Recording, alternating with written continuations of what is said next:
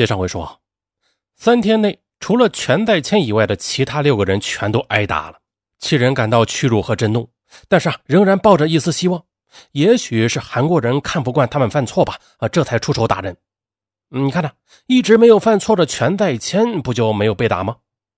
其实啊，根本不是这样的。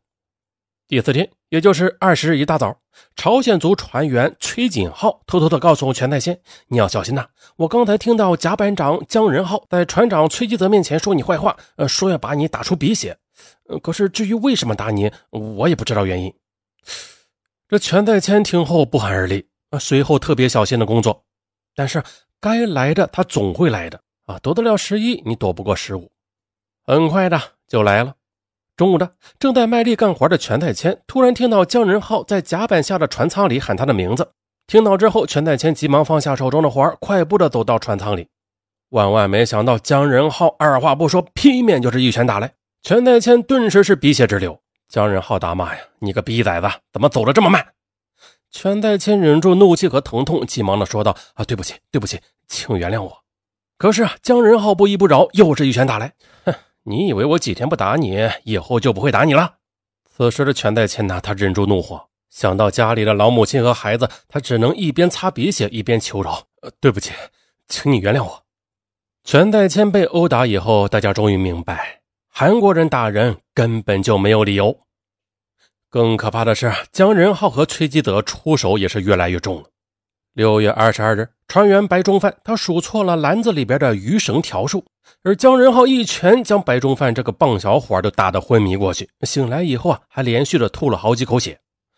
再说船长崔基泽吧，他则是用另外一种方法羞辱性的体罚白中范。在被打吐血的当天，崔基泽命令所有外籍船员跪下，开始用木棍重击他们的屁股，打三下。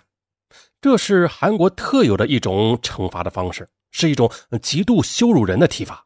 惩罚完毕，船员们勉力的站起来，准备各回各位继续工作。可任浩啊，却冷不丁的用装鱼饵的塑料箱子冲着船员们砸了过去。一个印尼船员和中国船员崔日奎躲闪不及，被砸中，顿时是皮破血流。啊，几乎啊是每一天都有数名朝鲜族和印尼船员被打出血。就这样呢，地狱般的日子过了十天，朝鲜族和印尼船员都受不了了。到了晚上，朝鲜族船员聚在一起商量：打人打得太狠了吧？那谁也受不了。再这样下去的话，谁能熬到两年呢？怕是最多一年半载都得送命。是啊，我们又不是不学不工作，大家都是拼了命的，花了十天就大体掌握了捕捞技术。这么来也太不讲道理了。年纪最大的全在谦他也认为：啊，这样下去确实不行。韩国船长是会打人，但是我却没有见到打人这么狠的。啊，你们年纪轻轻还能撑一撑，我怕是半年就得被打死。我们要好好想想办法。商量一通之后，全在谦他们认为谁也不敢去和船长崔吉泽当面交流，于是他们写了一封信，交给好友韩国大副李仁熙，让他交给崔吉泽。这信里大概是说啊，朝鲜族船员一定会认真工作，努力完成每天的捕捞任务，希望船长和甲板长不要再打人了。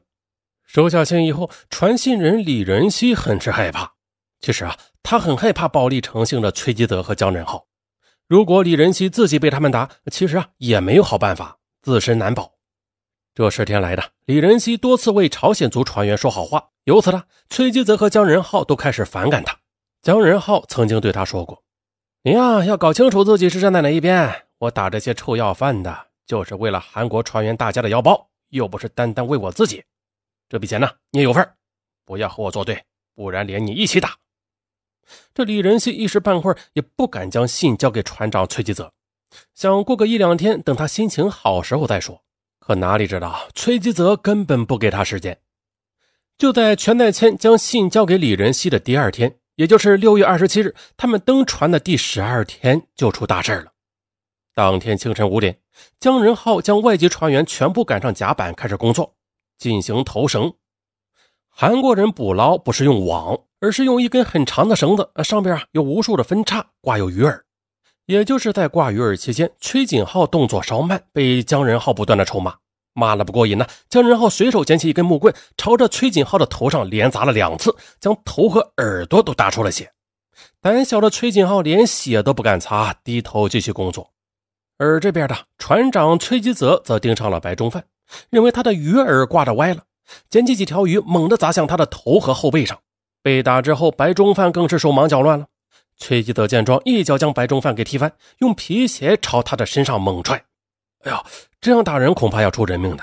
朝鲜族船员李春盛忍不住抬头看了一眼，就是这一眼，崔吉泽立即砸出一条鱼，正中李春盛的面部，顿时是鼻血直流。紧接着，崔吉泽又捡起几条鱼猛砸过来，李春盛没有办法了，呃，只能站着挨打，开始躲避。这崔吉德大怒，捡起一根铁管，在甲板上追着李春盛打。这次打人比以往都要狠得多，朝鲜族船员和印尼船员都非常的惊恐，不自觉的都停下了手中的活儿。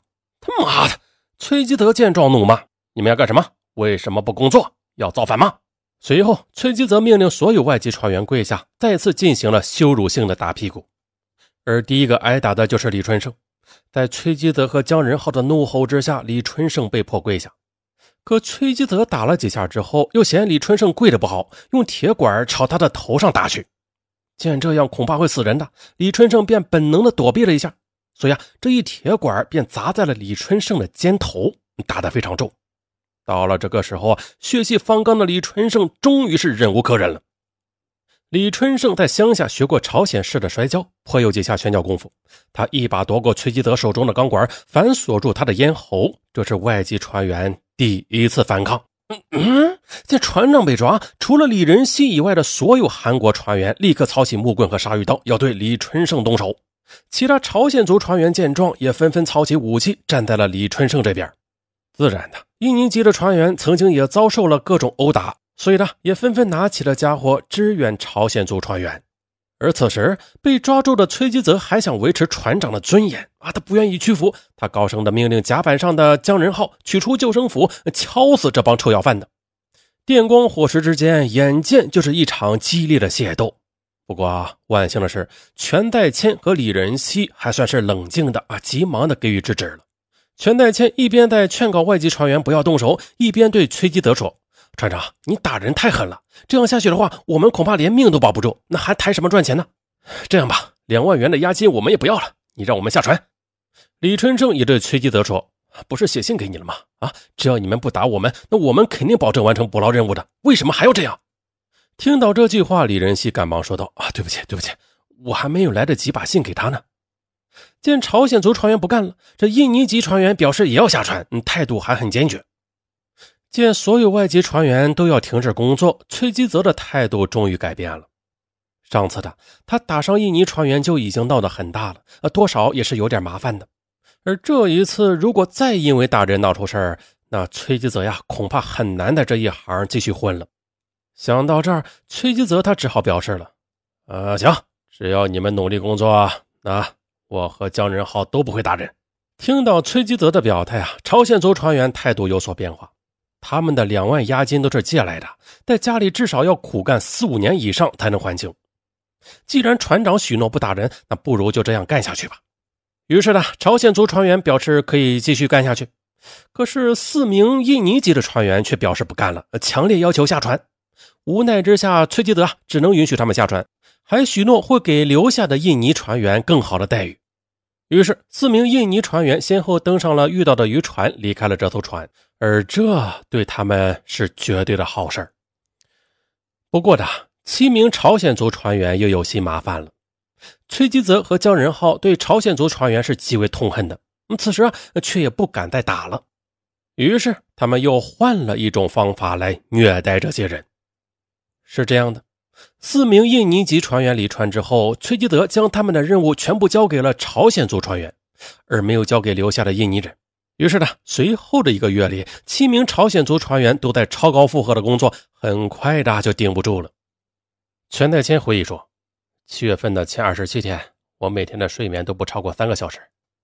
原本我和姜仁浩分别是带着两个班组，但是啊，轮到姜仁浩值班的时候，他便将工作推给我，自己跑到食堂里喝酒。”就这样坚持了一个月，我实在是受不了了。有一天晚上值班，我差点睡着，落入大海。这是韩国人故意在整我们，但是也没有办法。其他的朝鲜族船员没有那么辛苦，但是每天工作也是在十八个小时以上，自然的人人是疲惫不堪。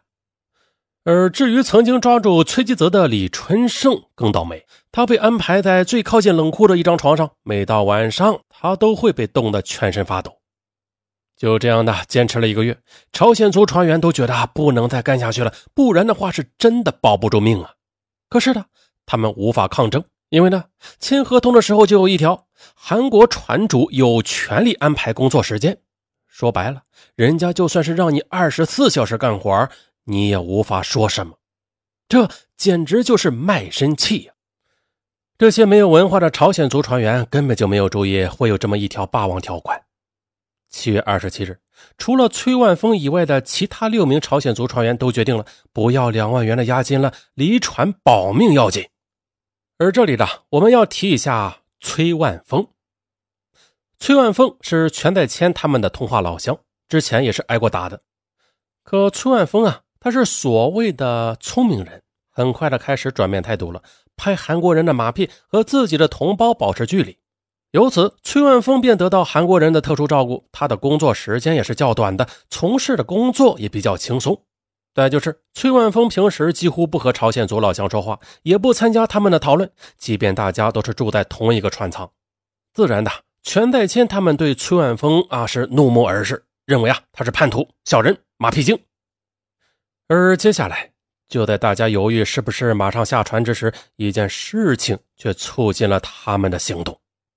七月二十八日，全代谦奉命把印尼船员卢比送到附近的一条韩国渔船上，让他回家。而就在这期间，两艘渔船的船长悄悄地说了几句话，被全在前听了个清清楚楚。